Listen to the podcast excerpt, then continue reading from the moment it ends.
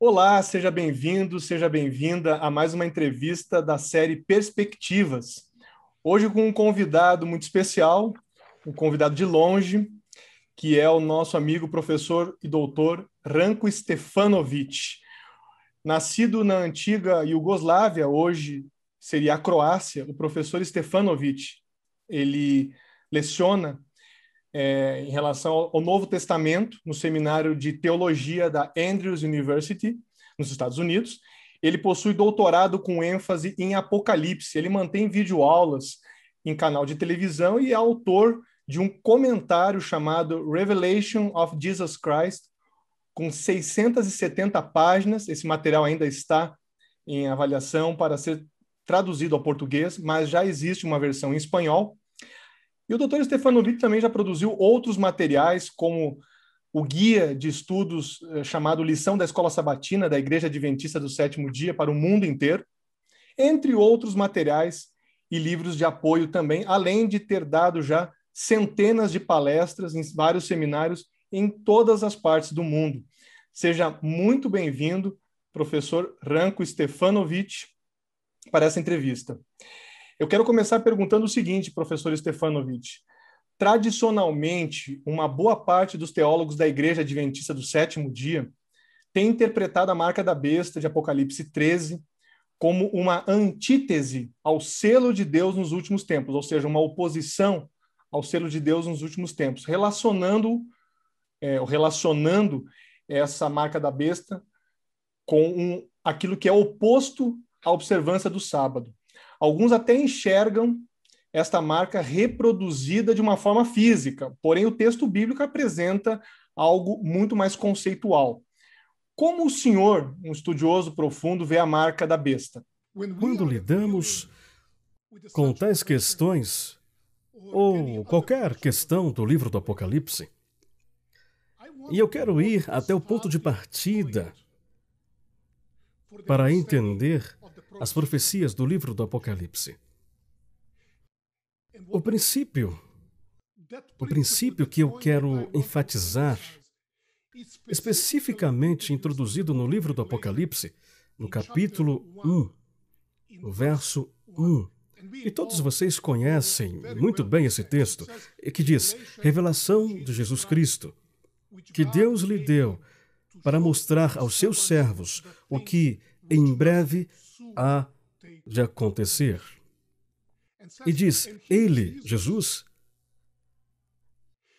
ele enviou o seu anjo para torná-la, torná-la conhecida ao seu servo João.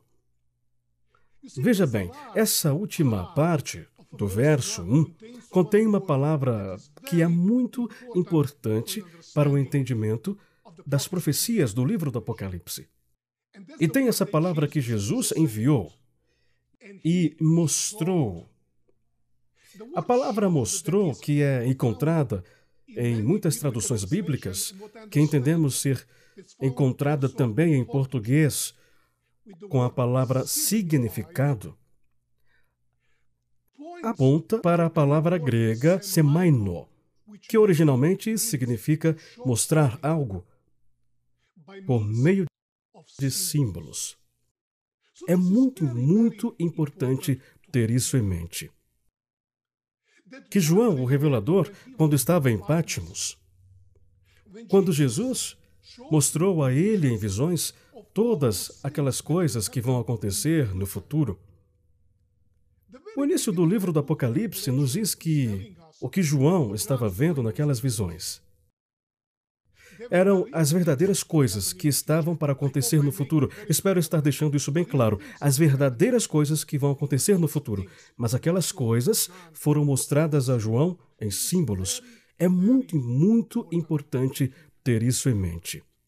Que o livro do Apocalipse não foi escrito de forma literal. Foi usado por meio de símbolos. Então, essa primeira questão que agora nós perguntamos é sobre a marca da besta. Precisamos ter em mente que, quando estamos usando a expressão a marca da besta, Nós estamos lidando com uma expressão simbólica. Número um, a marca da besta. Ela é uma besta literal ou é um símbolo? Acredito que todos concordamos que é um símbolo. Infelizmente, vários leitores do livro do Apocalipse interpretam a besta como um símbolo, mas quando se trata da marca da besta, ela se torna algo literal. Veja bem, precisamos ser muito consistentes na nossa interpretação do livro do Apocalipse. Então, sim, sim, foi uma pergunta corretamente formulada. Se nós queremos verdadeiramente entender o significado da marca da besta, precisamos entender outro conceito no livro do Apocalipse, que é o selo de Deus. Porque a marca da besta, no livro do Apocalipse, é a contraparte. Como você perguntou, é a antítese para o selo de Deus. Então, se algo é a contraparte, se algo é a antítese, precisamos entender as coisas verdadeiras a fim de compreender as antíteses. Eu espero que eu esteja sendo claro aqui. Então a pergunta é: o que é o selo de Deus? O tempo não nos permite entrar em detalhes para lidar com essas coisas. Mas o texto-chave para o entendimento do selo de Deus está no capítulo 7 do livro de Apocalipse, versos 1 e 3. E nós lemos lá o que João, o revelador, está nos dizendo, que é antes de o fim chegar e todas aquelas coisas, como o sopro dos ventos, as últimas sete pragas na terra, o selamento do povo de Deus precisa acontecer. Então, para entender o que é a marca da besta, precisamos nos perguntar: o que é o selo e qual o propósito do selamento? Agora, veja bem, cada um de nós podemos ter nossa própria interpretação do significado do selamento, mas nós temos que ir à Bíblia para entender. E há inúmeros textos na Bíblia nos dizendo sobre o significado do selamento, especialmente no Novo Testamento. Você vê que nos tempos antigos, o selo ou o selamento tinha vários propósitos. Por exemplo, quando lidamos com documentos, veja, o documento seria escrito, enrolado, você colocaria um cordão e então você selaria para que ninguém pudesse abrir o documento e alterar o conteúdo.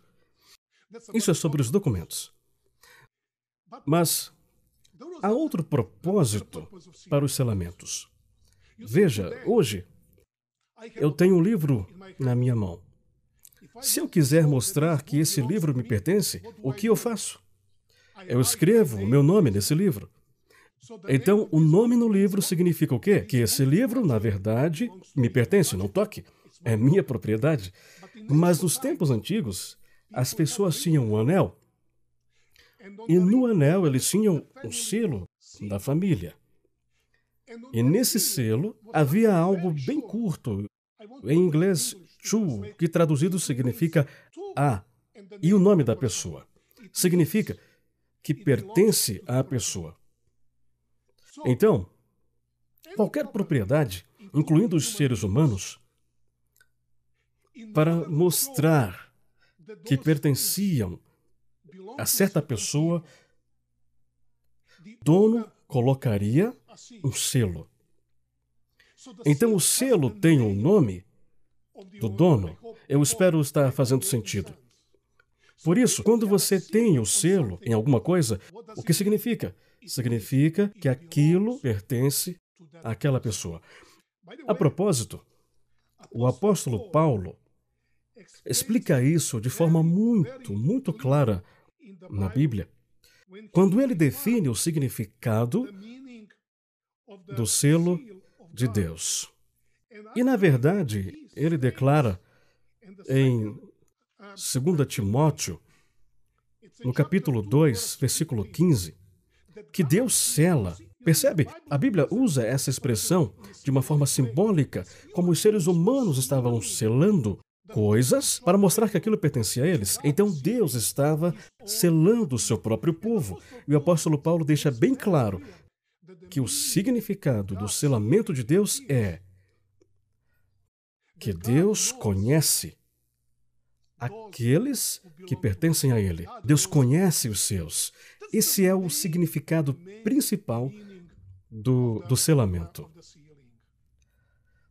Se esse é o significado do selamento, de uma maneira simbólica, então qual é o significado da marca da besta? Note que no tempo do fim, quando Deus está selando seu povo, temos Satanás selando o seu próprio povo. Aqueles que pertencem a ele, aqueles que seguem a besta. Espero que está fazendo sentido. Então, quando uma pessoa tem o selo de Deus, significa que a pessoa pertence a Deus. Aquela pessoa é propriedade de Deus, ok? Ela está sob a proteção de Deus. Mas se a pessoa tem a marca da besta, significa que aquela pessoa é seguidora da besta, que ela segue a besta. É nesse contexto que a marca da besta, no livro do Apocalipse, é a antítese do selo de Deus. E a marca da besta não faz nenhum sentido se não existir o selo de Deus. Então as duas coisas andam paralelamente no tempo do fim. Ok? Então esse é o significado principal do selamento de Deus. Agora há uma pergunta. Qual é o significado da marca da besta? Como a pergunta que foi feita. Agora, nós podemos gastar muito tempo conversando, tentando defini-la. Mas na Bíblia, o povo que pertence a Deus, certo? Eles pertencem a Deus.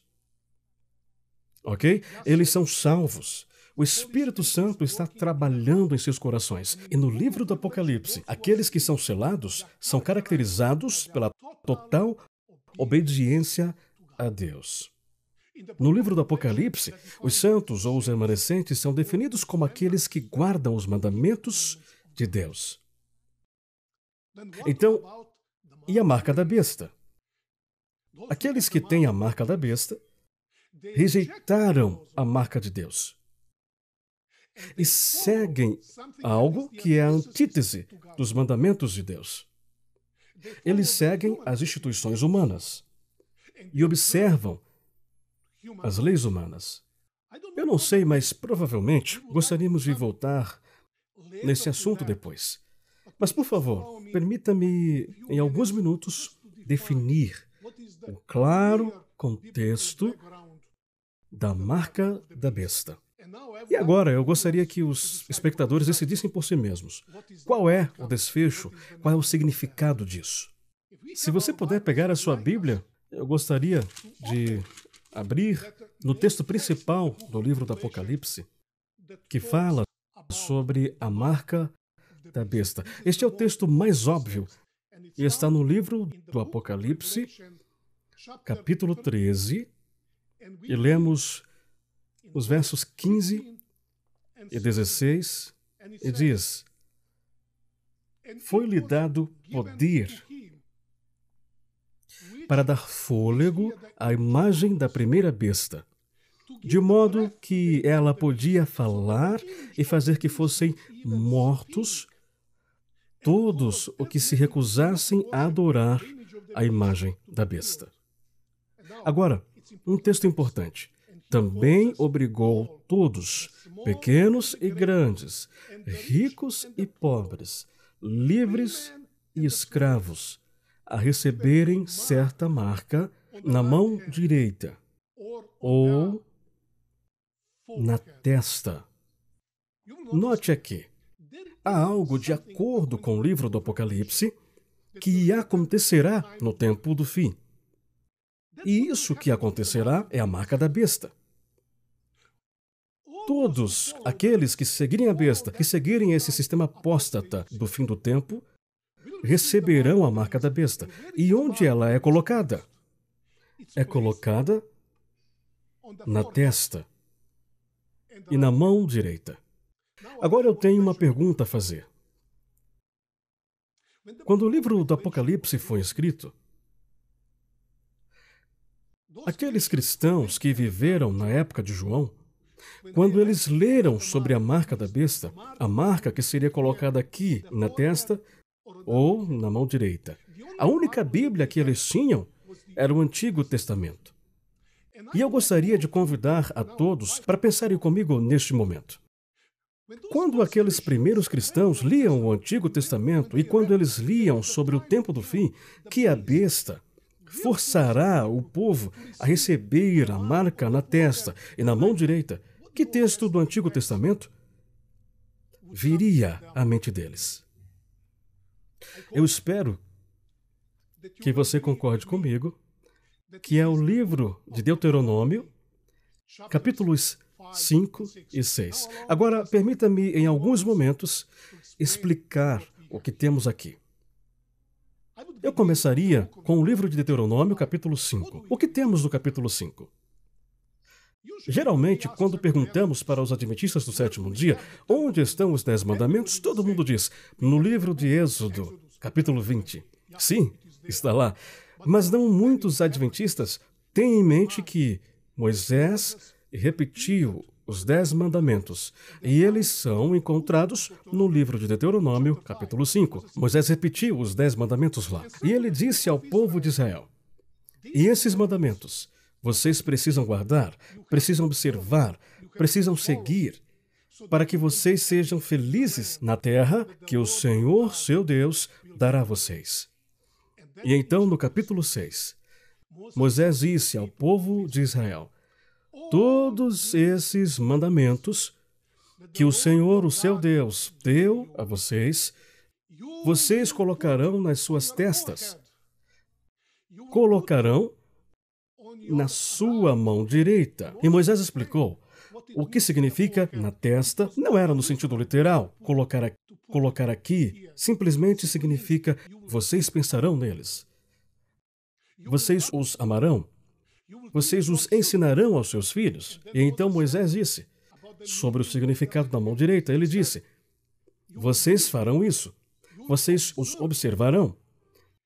Vocês guardarão esses mandamentos. E nós sabemos que o povo judeu recebeu as instruções de Moisés de uma forma bem literal. O que eles fizeram?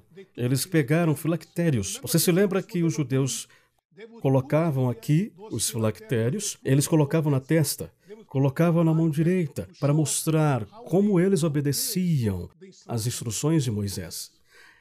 E eu quero dizer só para você: uma vez que o livro do Apocalipse está enraizado no Antigo Testamento, este é o texto-chave para o entendimento da marca da besta.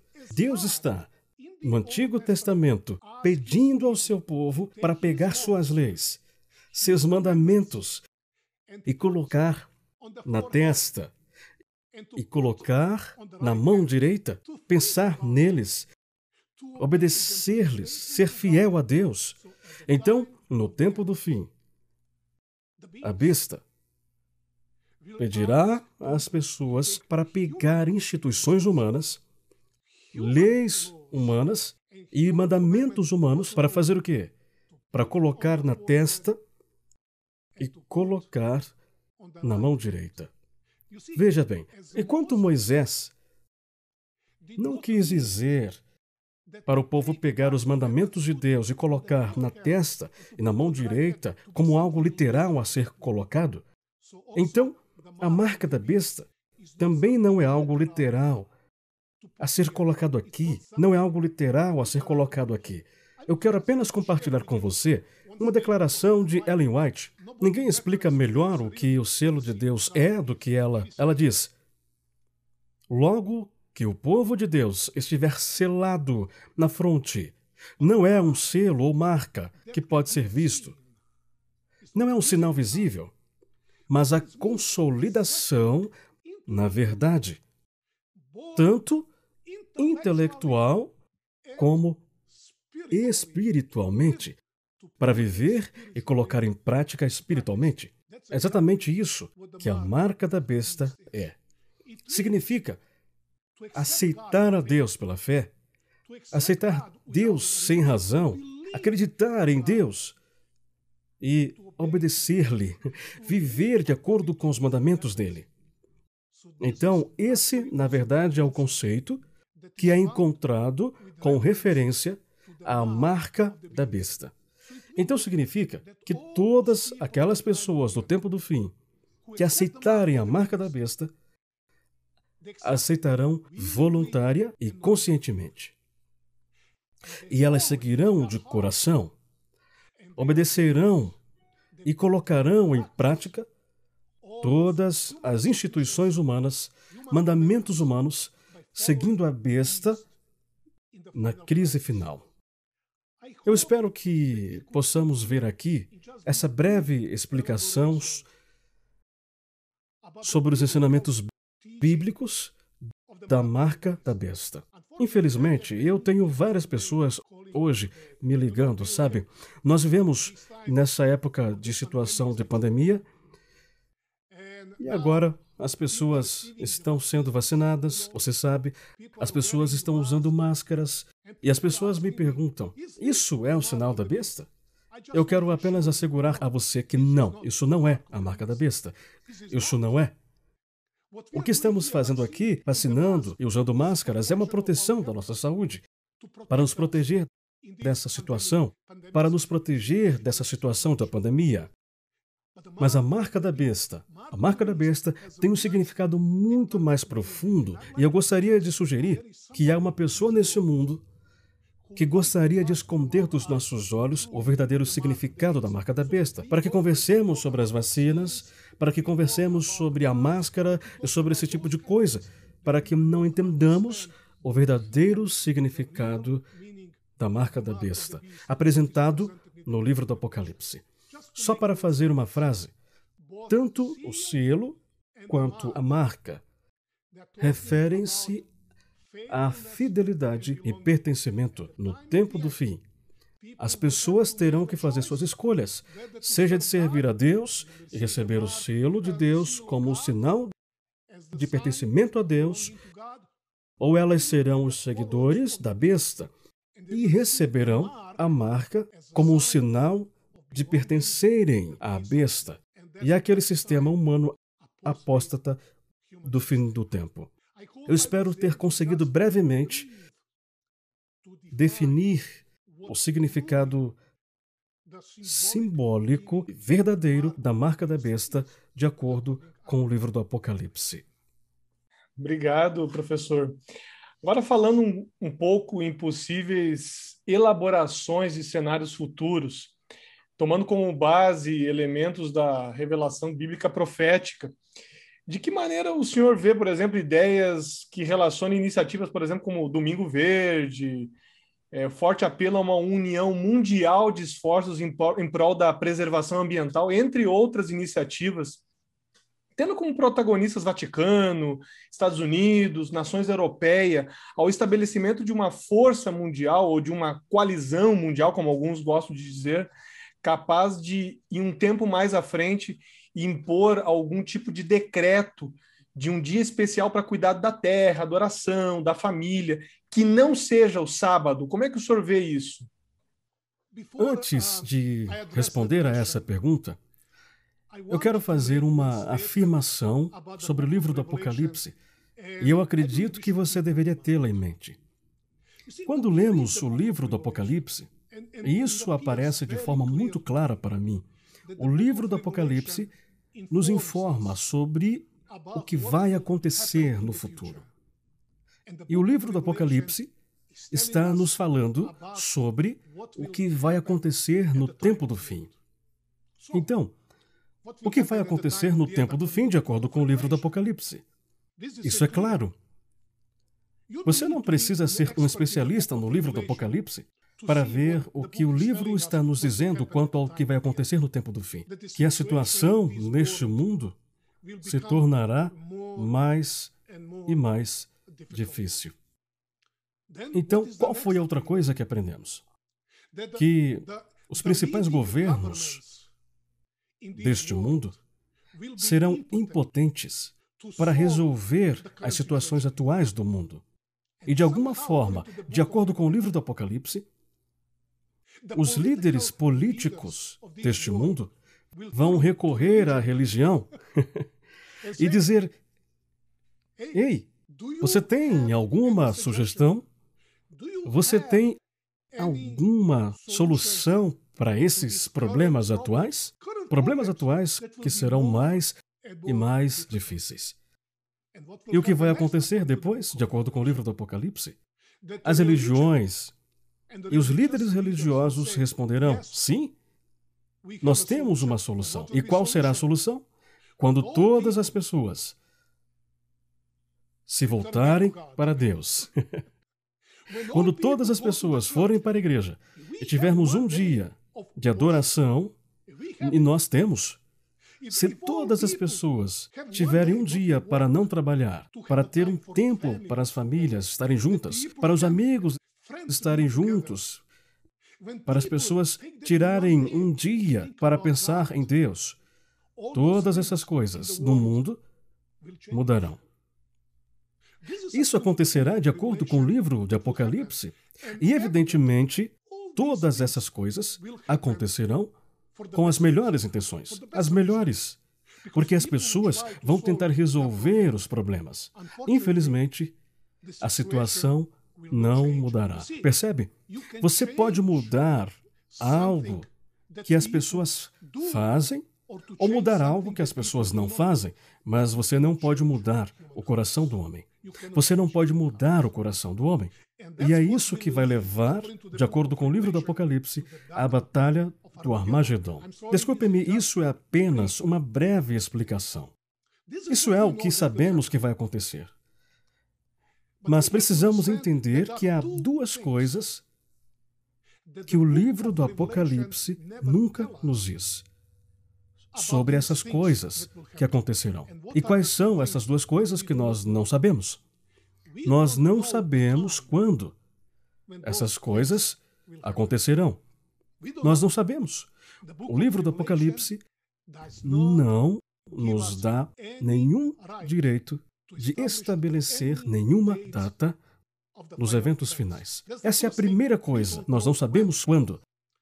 A segunda coisa que nós não sabemos no livro do Apocalipse é como as coisas finais acontecerão. Nós não sabemos como. E é isso que eu gostaria de sugerir quando estivermos falando sobre os eventos finais. Teremos que nos submeter ao futuro para ver como essas coisas realmente acontecerão.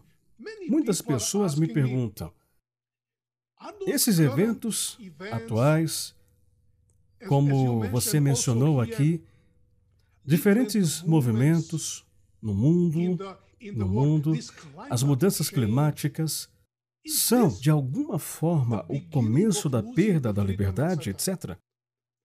Eu apenas respondo: talvez, talvez. Mas nós não sabemos.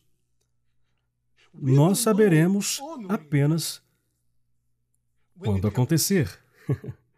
Infelizmente, o livro do Apocalipse nunca nos explicou isso. Deixe-me repetir mais uma vez. Nós sabemos o que vai acontecer, mas precisamos deixar que o futuro nos diga o que acontecerá. E agora eu tenho uma surpresa, irmão Felipe, para você. Há uma declaração de Ellen White que, de alguma forma, me fez pensar profundamente. E essa declaração está no volume 6 de Testemunhos para a Igreja, página 17 do original em inglês. Deixe-me ler o que ela disse.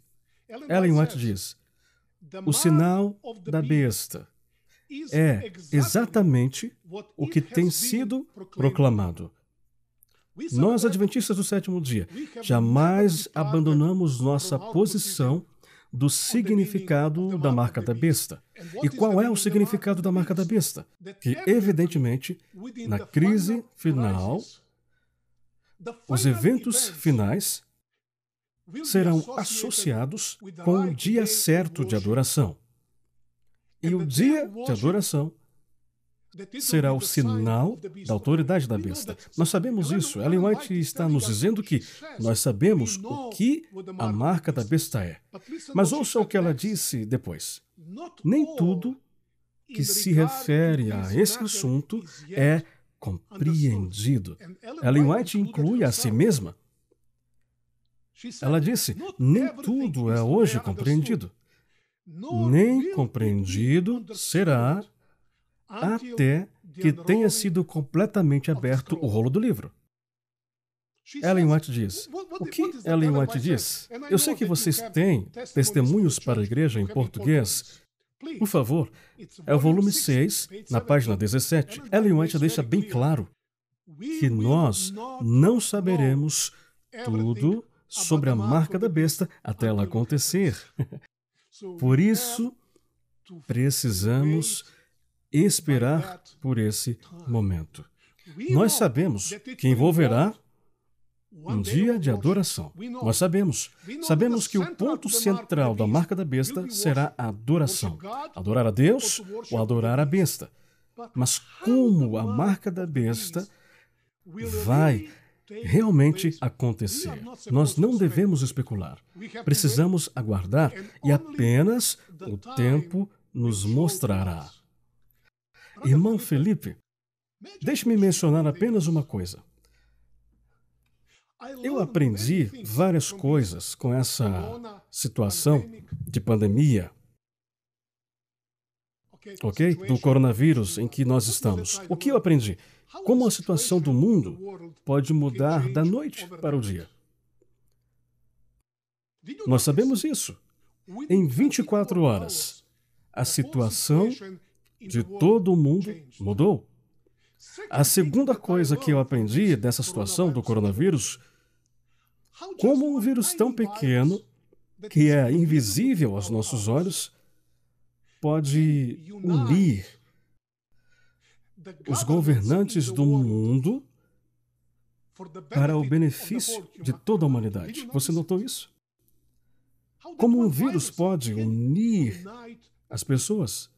E como, para o benefício da sociedade, para o benefício de todos os seres humanos, podemos perder nossa liberdade. Nós podemos perdê-la da noite para o dia. Mas definitivamente o que está acontecendo hoje não é a marca da besta.